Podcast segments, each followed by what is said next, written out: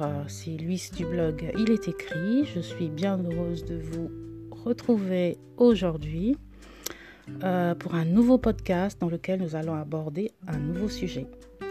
Mais avant de commencer, je vais vous partager le verset du jour qui vient à point pour ce thème que nous allons aborder.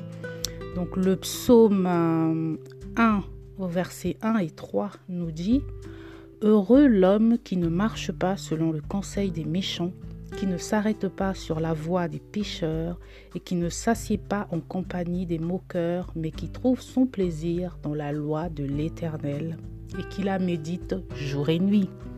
Il est comme un arbre planté près d'un courant d'eau qui donne son fruit en sa saison et dont le feuillage ne se flétrit point.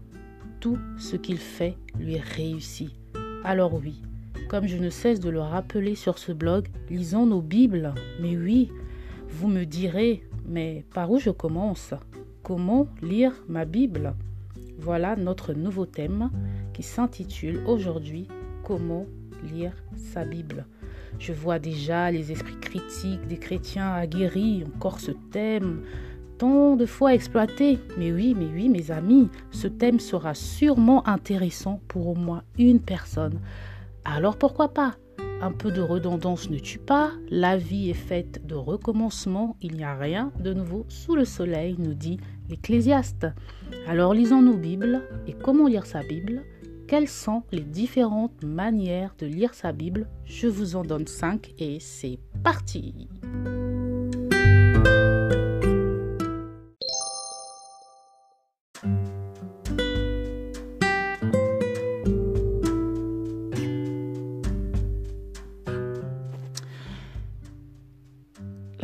façon de lire sa Bible, donc la première manière que je vous propose, c'est de la lire de manière linéaire ou chronologique.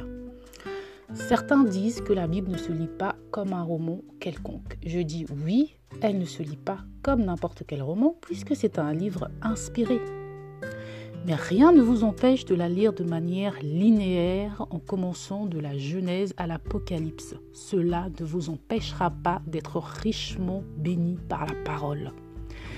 Il est vrai que pour les nouveaux chrétiens, il est recommandé de commencer par le Nouveau Testament, notamment par l'évangile de Jean, qui nous présente la vie de Jésus.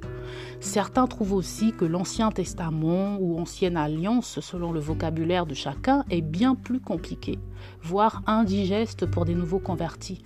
Je vous laisse le choix d'en juger. La lecture linéaire ou chronologique peut tout à fait être envisagée. Une deuxième façon de lire sa Bible serait évidemment lire sa Bible de manière désorganisée. Voilà.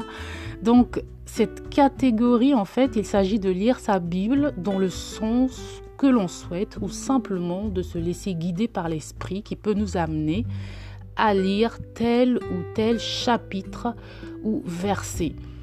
Si on a pour objectif de lire l'ensemble de la Bible, il suffit de marquer ou noter tous les passages déjà lus.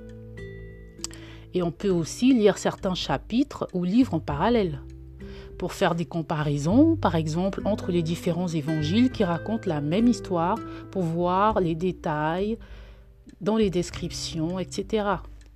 Voilà, c'est aussi simple que cela. La troisième façon de lire sa Bible, c'est la méditation. Méditer la Bible. Donc cette euh, façon de méditer en fait peut être appliquée aussi dans les deux premières euh, catégories que je vous ai citées. Puisque quel que soit l'ordre dans lequel on lit sa Bible, on peut toujours prendre du temps sur des versets qui attirent notre attention et les méditer, c'est-à-dire qu'on prend le temps de réfléchir longuement sur un verset, un chapitre, une idée, on peut même décortiquer le sens étymologique des mots pourront saisir la profondeur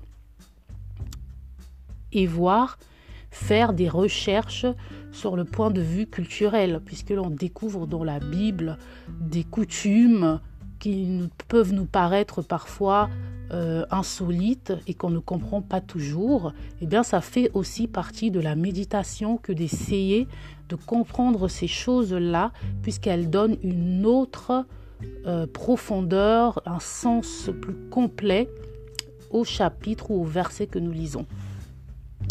Alors la quatrième façon de lire sa Bible, ce serait de prier avec sa Bible, tout simplement. Combien de fois n'arrivons-nous pas à prier? Souvent, après dix minutes, on a cité tout le monde, on a prié pour ceux qu'on a oubliés, on a même prié pour le petit chat de la voisine. Et après, on se dit, oh, ah, je n'ai plus rien à dire. La Bible est un outil que Dieu nous a donné pour apprendre à prier. Il y a des modèles de prière efficaces tout au long de la Bible. Jésus nous a donné le modèle par excellence au travers de la prière du Notre Père, que certains s'évertuent à répéter, ce qui n'est pas mal, mais il s'agissait plutôt d'un modèle sur la façon de construire nos prières. Ce sera sûrement l'objet d'un nouvel article ou d'un nouveau podcast. Les psaumes également sont remplis d'exemples de prières. Il nous suffit de choisir celui qui nous convient. On peut aussi déclarer la parole à voix haute. N'oublions pas que la parole de Dieu est vivante et que Dieu a créé le monde en parlant, en disant sa parole. Nous pouvons nous aussi la déclarer avec force sur nos vies ou dans nos maisons. Même pendant nos moments de méditation, certains versets peuvent nous pousser à la prière et il ne faut surtout pas s'en priver. Notre euh, dernière catégorie, s'amuser avec la Bible. Lire sa Bible pour se distraire. Donc cette catégorie peut vous sembler bizarre, mais oui, on peut tout à fait lire sa Bible pour se distraire. Ceux qui auront lu l'article sur le blog intitulé La Bible de bibliothèque divine comprendront peut-être ce que je veux dire. Il y a tellement de sujets et d'histoires intéressantes dans la Bible, alors pourquoi s'en priver? La Bible regorge de trésors, on peut s'amuser à trouver les significations des prénoms des personnages d'un livre et de voir combien leur nom est lié à leur personnalité. Certains textes ont une beauté, mais ils sont d'une beauté que l'on voudrait juste les lire ou les entendre pour les savourer. Voilà, simplement, lire sa Bible pour se détendre et passer du bon temps avec Dieu, c'est possible. Voilà donc les cinq catégories que j'ai tenu à vous présenter. Si vous en avez d'autres, vous pouvez nous les suggérer. Hein. Il n'y a pas de, problème, mais ce sont ces cinq catégories-là que j'ai euh, choisi de vous présenter aujourd'hui sur ce podcast. Et n'oubliez pas que ce qu'on apprend lors de nos lectures et méditations, nous devons par la suite les appliquer dans nos vies afin que toutes ces lectures n'aient pas été vaines et surtout afin que nous puissions porter du fruit. J'espère que ce podcast vous aura plu. Je termine avec ce verset que vous pourrez méditer. Josué chapitre 1 au verset 8. Que ce livre de la loi ne s'éloigne point de ta bouche, médite le jour et nuit pour agir fidèlement selon tout ce qui y est écrit, car c'est alors que tu auras du succès dans tes entreprises, c'est alors que tu réussiras. je vous dis à bientôt pour de nouvelles aventures à vos Bibles. Ciao